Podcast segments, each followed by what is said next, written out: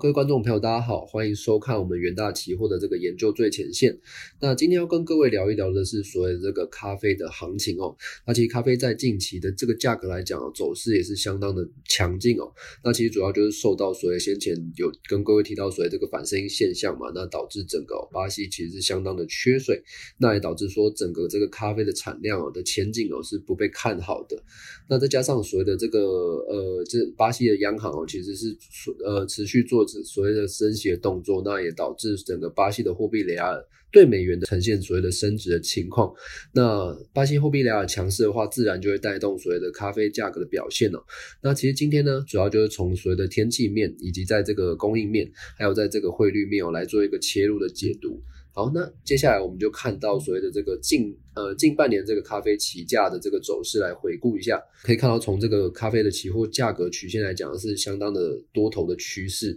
那很明显的看到，在去年年底的时候，因为那时候其实是处于这个冬季嘛，那冬季也就是所谓的这个咖啡的需求旺季。那再加上整个去年的这个疫情哦，其实在跟前一年呃在跟这个年初相比的话，其实是呃已经好上许多了。那所以在整个需求表现的部分哦。其实是有所的复苏，那再加上先前有提到，所谓的这个反声音现象是持续对这个巴西的这个天气有产生这个影响嘛？那也带来所谓的这个干旱少雨的情况，那也是使得整个这个咖啡的这个产量前景哦，就是有做这个下调的可能。那再加上刚刚我所说的这个巴西的央行升息哦，那至于这个巴西央行升息的部分哦，等下会跟各位观众朋友。提到为什么他会要做这个升息的动作，所以说从整个这个供应面来讲的话，其实这个巴西国家气象局哦，他也表示说，诶，整个巴西的大部分的地区哦，其实是从这个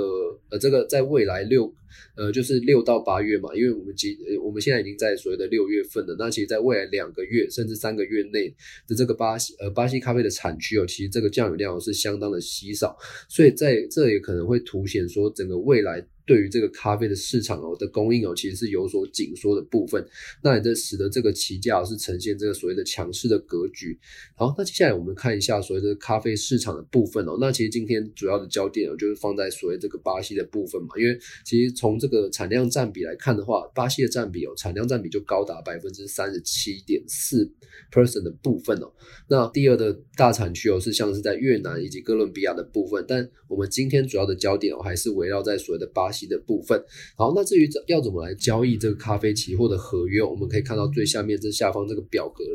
那其实这个合约规格就是大概是这个三万七千五百磅。那合约月份哦，就是有三月、五月、七月、九月、十二月的部分。那涨跌停哦，其实它就是没有限制。那交割的方式也就是用实物交割，就是这它原本的合约的部分。那交易时间哦，是从交易时间这边也显示，随着这个台湾时间是四点十五分哦，到随着这个凌晨一点半的部分。好的，那今天我们就要进入所谓的这个咖啡市场，就是这个巴西的产量的部分。好，我们可以看到整个巴西的这个咖啡的产量的品种，其实包含像是在阿拉比卡的部分以及罗布斯塔的部分哦。那可以从这个去左下图这边来看的话，其实从二零一零到二零二零年的这个部分来讲的话，其实这个阿拉比卡咖啡的占比哦，大大概都是占百分之所谓七十的部分。那这个罗罗布斯塔的咖啡占比哦，其实就是占百分之三十。所以在阿拉比卡咖啡的产量占比其实是比较重的。那我们可以看到，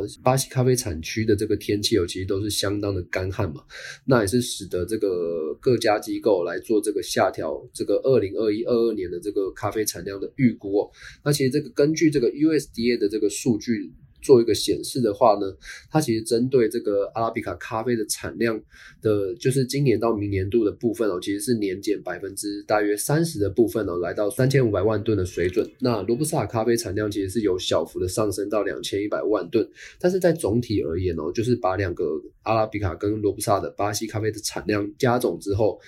就是有这个年衰退百分之十八的部分呢，也是来到所谓的五千六百三十万吨的水准，所以整个市场对于整今年到明年度的这个巴西咖啡的产量，其实是比较相对比较不那么看好的，甚至有这个年衰退更大的做这个预期哦。那所以在这个供应的部分哦，就是这个产量的风险就有所的上升。那接下来我们就看到说，除了这个部分之外，我们还有另外哪两个就是风险？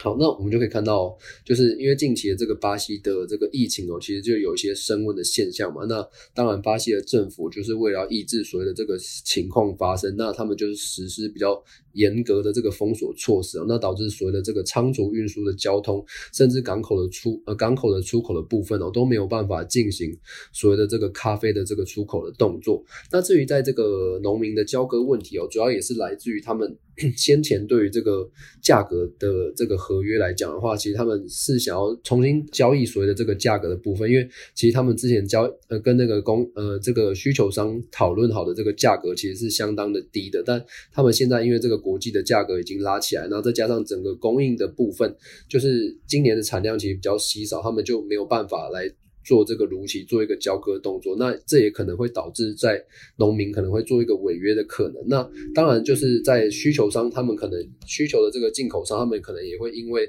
就是有一些这种。观念来做一个预期的话，他们当然会去市场上就是采购更多的咖啡。那当然，这种买气也会在持续做一个激励推升所谓的这个国际价格的部分。好，那这个可能就是所谓的这个巴西咖啡供应风险的部分。好，那最后看到为什么就是这个巴西的央行为什么要做一个升息的动作？那首先我们可以看到左下图，这个巴西的这个消费者物价指数，其实在先前哦，因为巴西的央行其实他们为了复苏的整整个经济的部分嘛，因为疫情的关系，所以他们就是持续的降息的部分，那也导致整个巴西币是呈现贬值，然后物价走升嘛。那其实整个造成整个巴西的通膨其实是创四年来的新高。那当然，巴西就是为了巴西央行当然需要抑制这个通膨的部分哦，所以来做一个升息的动作。那我们可以看到，在这个右图，这个巴西的基准利率来讲的话，诶，以今年度来看哦，其实在三月已经升息三码，那在五月的部分哦，又又升息了三码。那其实他们。又也表示说，这个巴西的央行他们也表示说，预期哦会在六月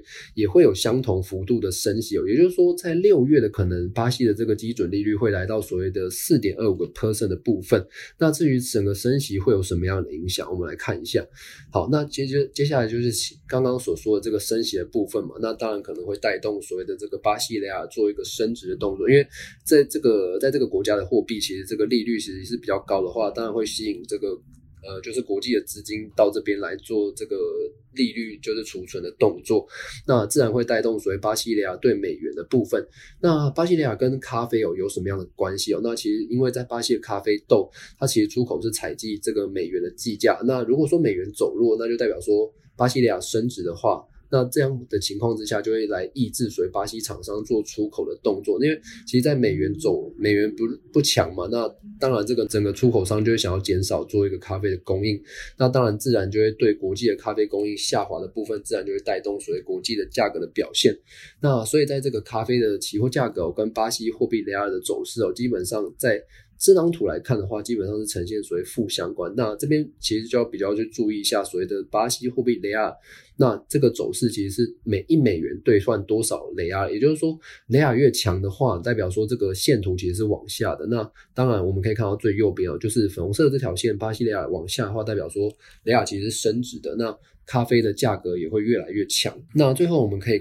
从这个结论的部分哦，找出这个三项的利基哦，支撑等支撑整个咖啡的价格的表现哦，包含像是整个天气的干旱的部分哦，像是之前所说的这个反声音现象，其实是持续对这个咖啡的产区有造成影响，那使得这个整个二零二一二二年的巴西咖啡的产量是大幅的衰退。那在供应的风险的部分哦，由于近期的这个巴西国内的这个疫情哦，就是再度的爆发，那政府就是使呃使出比较严格的这个管控，那也是使得整个仓储公司哦以及出口的业务呢都有一些暂停的营运，那自然对外的这个供应风险呢就有一些上升的情况。那至于农民的部分哦，因为整个产量的下滑嘛，那也导致整个农民对于这个。违约交割可能性哦，也会做做这个提高的动作。那最后看到在巴西央行的部分哦，它其实是针对所谓的这个物价的部分来做一个调控。那所以他们来做持续升息的动作。那升息同时哦，就是会带动所谓的巴西货币雷亚的这个升值。